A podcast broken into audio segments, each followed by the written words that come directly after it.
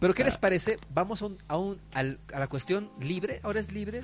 Eh, ¿Qué es la vida y la muerte en el plano cultural? A ver, primero tengo mucha, mucha curiosidad de que cómo se considera la vida y la muerte en Argentina. Y. Normal, normal. No, Yo no, yo entendí, no entendí Yo quiero, yo quiero hablar sobre Ah. ah, el plano eh, cultural, o sea, sobre la vida y la A ver. Yo creo que eso eh, difiere a que nosotros podemos ser lo más ignorantes posibles, ¿me entiendes?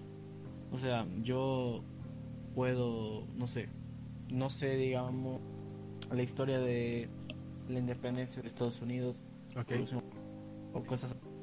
Entonces yo me considero una persona que está muerta culturalmente, porque bueno, son cosas, digamos, que la mayoría de gente debería saber, o, bueno, o la gente debería saber. Entonces yo creo que eso es morir culturalmente. Y, y toca temas bien interesantes, eh, Juan Carlos, la verdad me sorprende.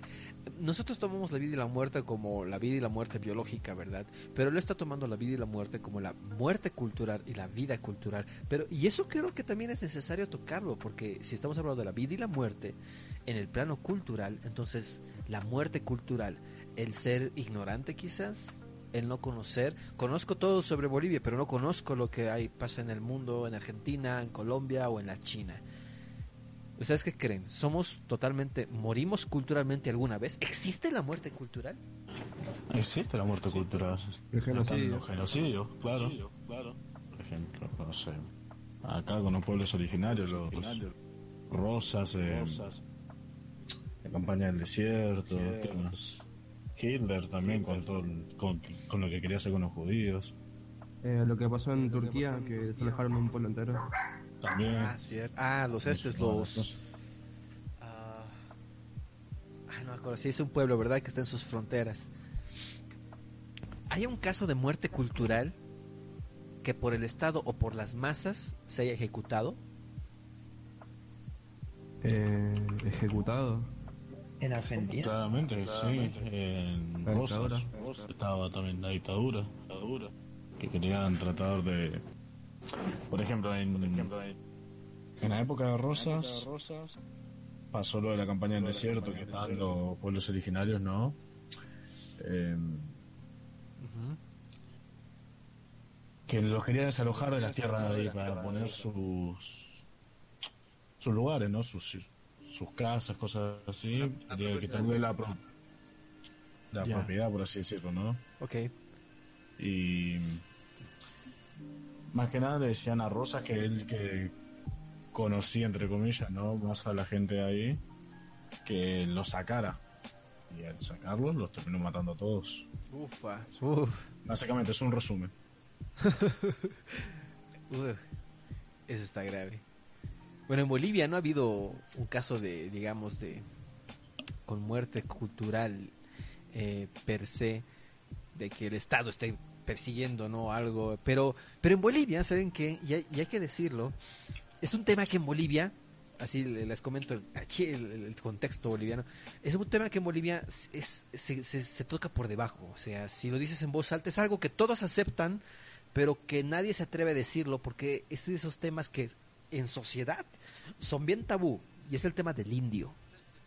Es el tema del indígena. Hasta hace unos 15 años, si tú, por ejemplo, ves a una mujer indígena en la calle y quisieras, quisieras ser, ayudarle o ser amable, estar totalmente... O sea, esto, estaba, esto se salía de la norma, ¿no? Tú como hombre blanco occidental, ¿no? De clase media, ¿le querrías ayudar a alguien indígena? No, me- o sea, era... Tú también eras un cholo. Y esa es, esa es la palabra que se maneja acá en Bolivia, cholo. Despectivamente. Entonces, eh, yo creo que la muerte cultural viene cuando se persigue ese tipo de cosas. O sea, se perseguía al indígena. Y el indígena en Bolivia es el 70, 60% de la población en Bolivia es indígena. Entonces, dirán, Bolivia es una tierra de, indios. Miren, en honor a la verdad, sí. pero no despectivamente, no como generalmente se lo ve, pero sí, somos 60%, par, 60 de indígenas. Y ha habido una persecución indígena desde el nacimiento de esta nación, en donde el indio, el cholo, siempre tiene la culpa. El retraso de Bolivia es por culpa de él. Nos ven afuera mal por culpa de ellos. Yo creo que eso es una muerte cultural en Bolivia y que muy pocas veces se toca. Ahora con Evo Morales ahí, ahí uh, ya hablando de Evo Morales ya me van a tirar piedras porque aquí hablar de Evo Morales ya es un tema bien bien sensible. ¿Ustedes chicos algo así similar en Argentina? El. Eh, sí, por ejemplo, la noche de los lápices. A ver, contame. Eh, no me acuerdo mucho, la verdad. La verdad que yo tampoco. Bueno, la noche de los lápices fue un reclamo de los estudiantes para re- eh, reclamar por lo que estudiantil. ¿no? el boleto estudiantil, mejores condiciones de estudio y terminó, se terminó con una masacre. Ufa. También la dictadura. Y la dictadura- Claro, el famoso Falcon Verde, el, el famoso Falcon Verde, supuestamente eh, vos si pensabas mal del, de la dictadura, hablabas mal y alguien se, se echaba al frente. ¿Parte lo tiene Eli? Creo que sí, ¿no? Entonces, para cerrar, para zanjar el tema de la muerte y la vida cultural, creo que nuestras naciones en sí, ¿verdad? Eh, han ayudado y los y los las propias eh, los preconceptos, los prejuicios, los prejuicios de nuestras sociedades en los en el siglo XX y XXI han ayudado también en China, ¿no? Con el gran salto adelante y la y la revolución cultural que mataron a millones solo por cómo pensaban. Esa muerte ¿Mataron cultural es jodida. ¿Viste? ¿Mm? ¿Viste? Mataron aviones. Sí, sí, Mao Zedong con el salto adelante, la revolución cultural en China. Mataron a millones. Millones. Eh, Millones. No, no aviones, amigo. No, porque te entendió mal. Eso. Ah, ah, no, billones no, millones. Madre billones. mía. Sí, eh, sí fue, fue toda una tragedia. Pero ahora vamos a lo más caliente. La vida y la muerte, y no hay que videos, la vida y la muerte en el aspecto trascendental, señores. Te voy a dar un. Listo. Y con esto, señores, vamos a terminar.